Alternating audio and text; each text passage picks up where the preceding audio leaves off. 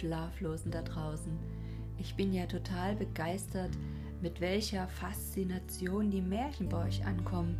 Es ist ja unglaublich, welche ja, Einschaltquoten, würde man beim Fernsehen sagen, die Märchen hier erzielen. Das heißt also, das kommt richtig gut an und ich bin in Versuchung, noch viel mehr Märchen zu lesen. Und das Schöne daran ist ja, man erinnert sich an seine eigene Kinderzeit, auch an die Zeit, wo meine eigenen Kinder noch klein waren und so gerne abends eine Geschichte oder ein Märchen vorgelesen bekommen haben. Und jedes Mädel hatte so seine eigene Lieblingsgeschichte. Also die Inspiration läuft. Für heute gibt es das Feuerzeug, eine doch sehr kurzweilige Geschichte, nicht ganz so traurig wie die letzten und ich wünsche dir ganz viel Spaß dabei. Also bis gleich, auf die Ohren, deine Anja.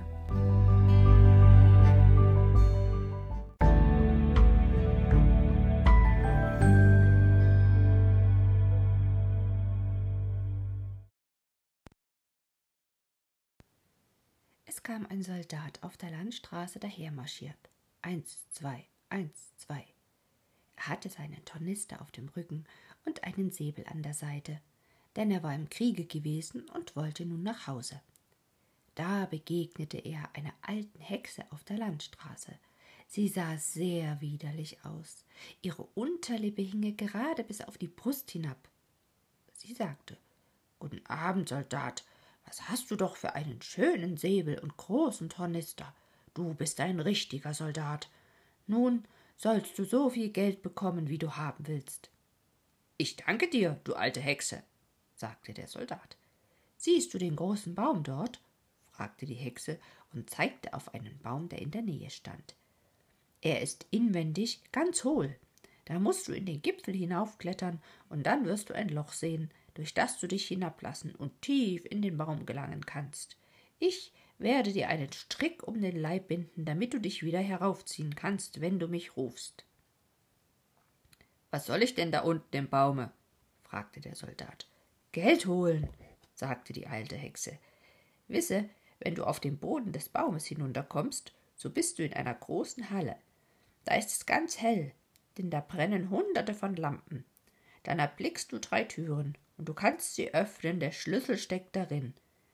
Gehst du in die erste Kammer, so siehst du mitten auf dem Boden eine große Kiste, auf der sitzt ein Hund. Er hat ein paar Augen so groß wie Teetassen doch daran brauchst du dich nicht zu kehren. Ich geb dir meine blau karierte Schürze, die kannst du auf dem Boden ausbreiten. Geh dann rasch hin und nimm den Hund, setz ihn auf meine Schürze, öffne die Kiste und nimm so viele Schillinge, wie du willst. Sie sind alle aus Kupfer. Willst du lieber Silber haben, so musst du in das nächste Zimmer gehen. Dort sitzt ein Hund, der hat ein paar Augen, so groß wie Mühlräder. Doch daran brauchst du dich nicht zu kehren. Setz ihn auf meine Schürze und nimm von dem Gelde.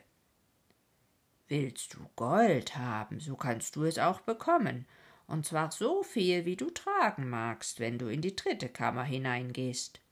Der Hund, der dort auf dem Geldkasten sitzt, hat zwei Augen, jedes so groß wie ein Turm.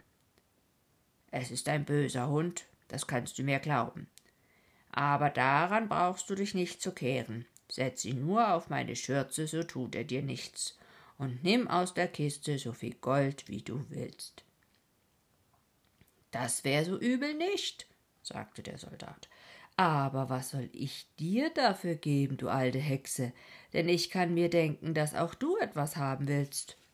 Nein, sagte die Hexe, nicht einen einzigen Schilling will ich haben. Mir sollst du nur ein altes Feuerzeug mitbringen, das meine Großmutter vergaß, dass sie das letzte Mal da unten gewesen war.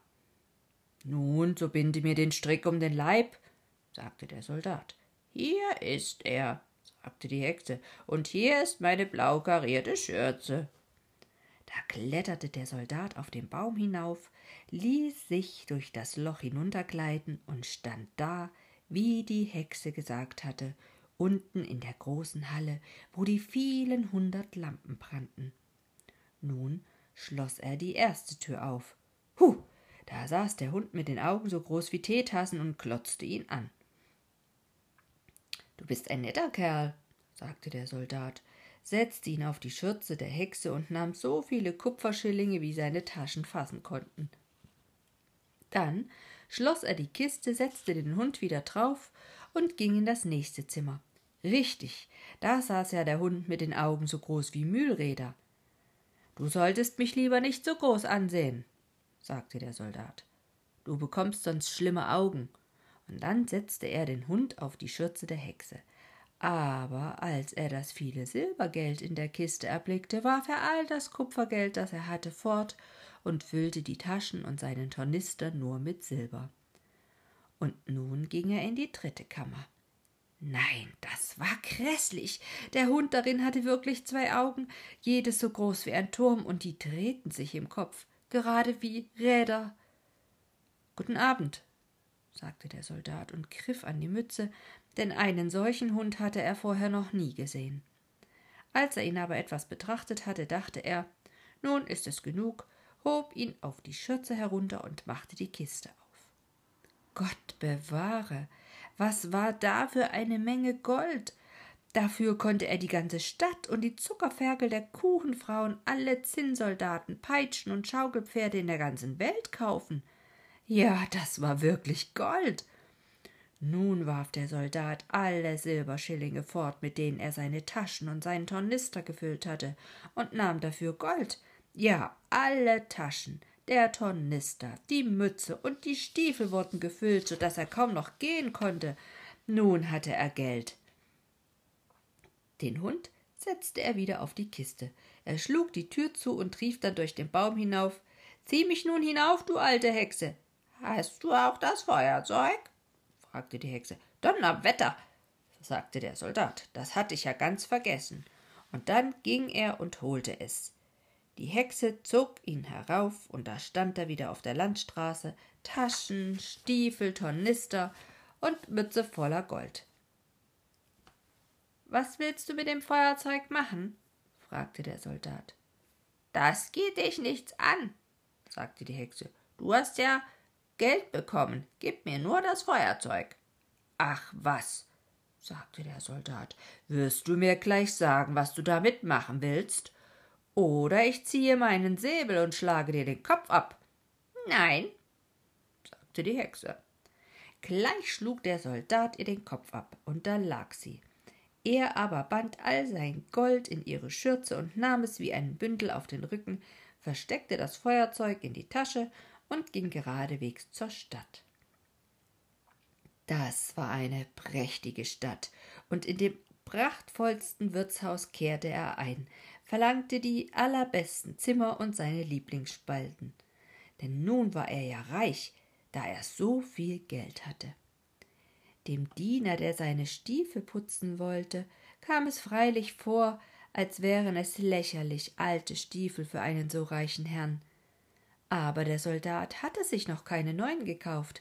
Erst am nächsten Tage bekam er Stiefel, und mit denen konnte er sich sehen lassen, und feine Kleider dazu.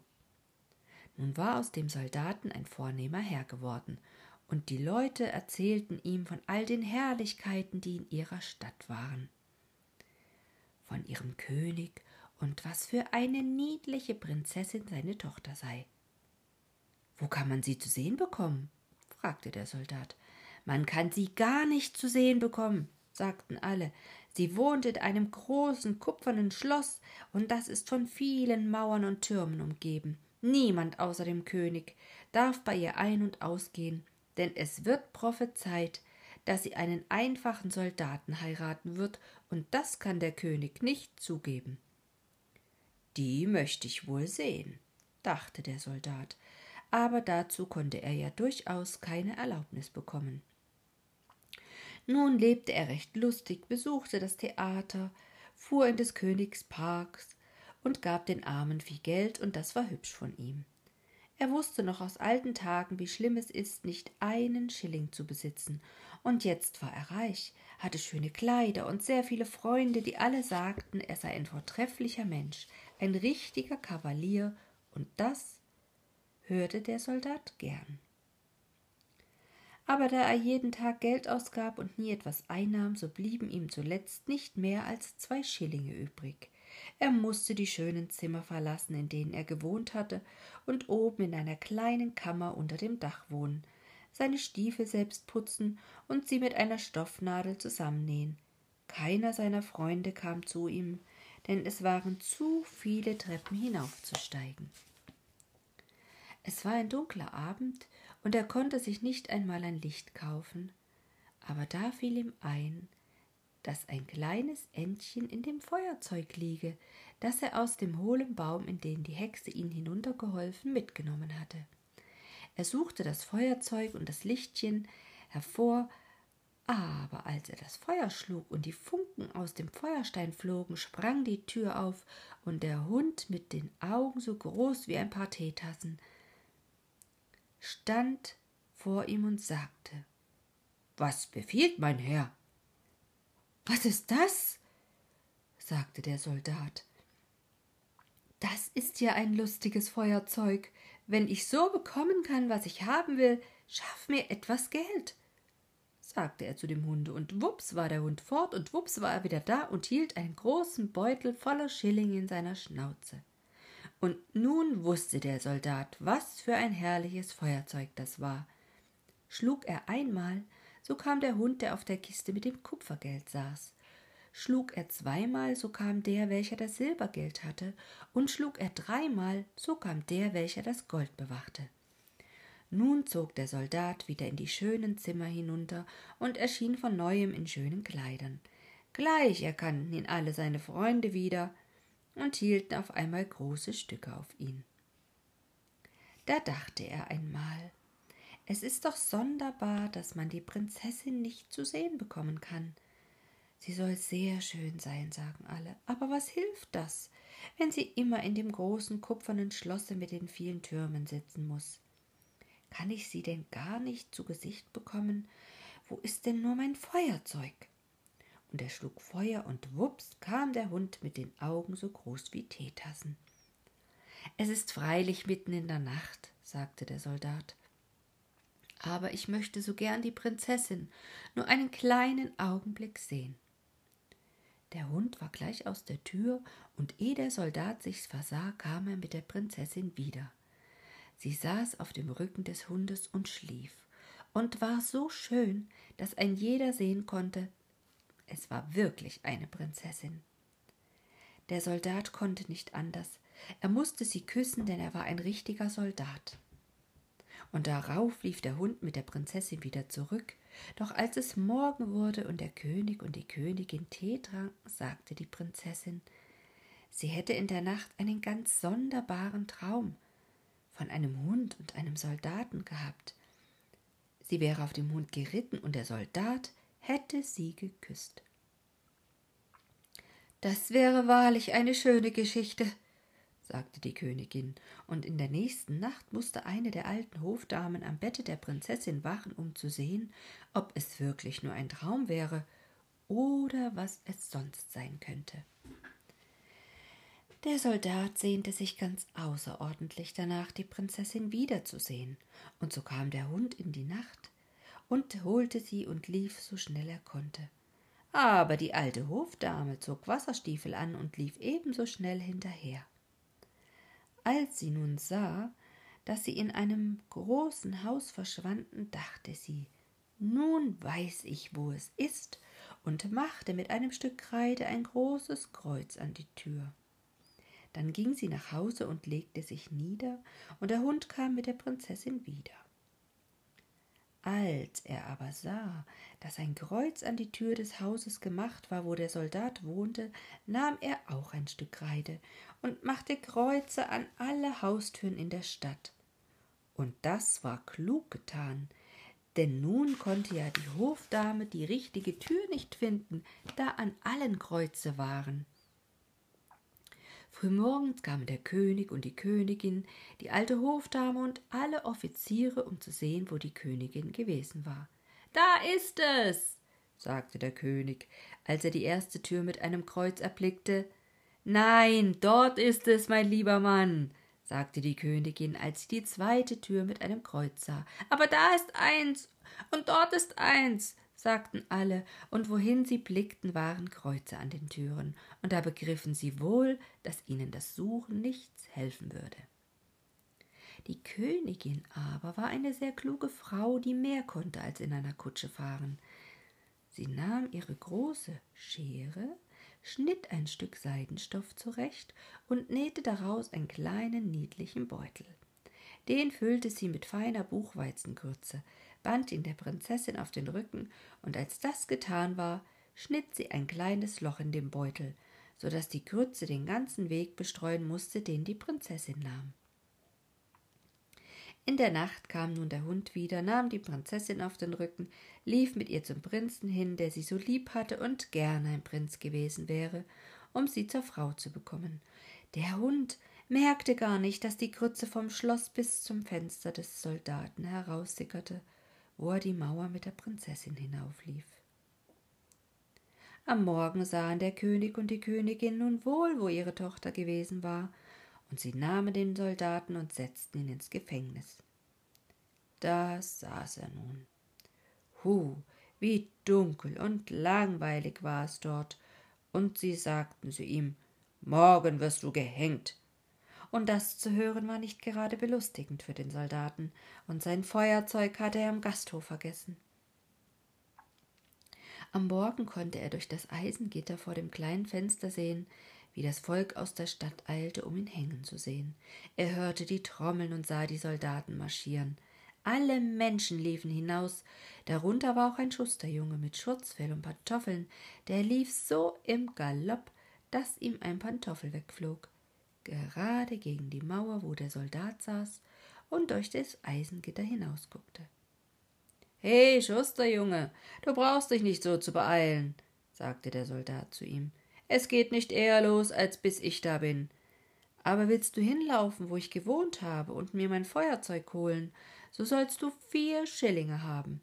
Du musst aber die Beine in die Hand nehmen. Der Schusterjunge wollte gerne die vier Schillinge verdienen und lief nach dem Feuerzeuge, gab es dem Soldaten, und nun ja, werden wir ja hören. Draußen vor der Stadt war ein großer Galgen aufgebaut. Ringsherum standen die Soldaten und viele, viele hunderttausend Menschen. Der Soldat und die Königin saßen auf einem prächtigen Thron den Richtern und dem ganzen Rat gerade gegenüber. Der Soldat stand schon oben auf der Leiter, aber als sie ihm den Strick um den Hals legen wollten, sagte er, dass man ja immer einen armen Sünder, bevor er seine Strafe erleide, die Erfüllung eines unschuldigen Wunsches gewähre. Und er möchte so gern eine Pfeife Tabak rauchen, es wäre ja seine letzte Pfeife in dieser Welt. Das wollte der König ihm dann auch nicht abschlagen, und so nahm der Soldat sein Feuerzeug und schlug Feuer. Eins, zwei, drei, und siehe da, da standen alle drei Hunde, der mit den Augen so groß wie Teetassen, der mit den Augen so groß wie Mühlräder und der mit den Augen jedes so groß wie ein Turm. Helft mir nun, dass ich nicht gehängt werde, sagte der Soldat, und da fielen die Hunde über die Richter und den ganzen Rat her, nahmen den einen bei den Beinen und den anderen bei der Nase und warfen sie viele Klafter hoch in die Luft, so dass sie niederfielen und in Stücke zersprangen. Ich will nicht, sagte der König, aber der größte Hund nahm sowohl ihn wie auch die Königin und warf sie den anderen nach. Da erschraken die Soldaten, und all Volk lief und rief Lieber Soldat, du sollst Köder, unser König sein und die schöne Prinzessin haben. Dann setzten sie den Soldaten in des Königs Kutsche, und alle drei Hunde tanzten voran und riefen Hurra. Und die Knaben pfiffen auf den Fingern, und die Soldaten präsentierten das Gewehr. Die Prinzessin kam aus dem kupfernen Schlosse und wurde Königin, und das gefiel ihr gut. Die Hochzeit währte acht volle Tage, und die Hunde saßen mit bei Tische und machten große Augen.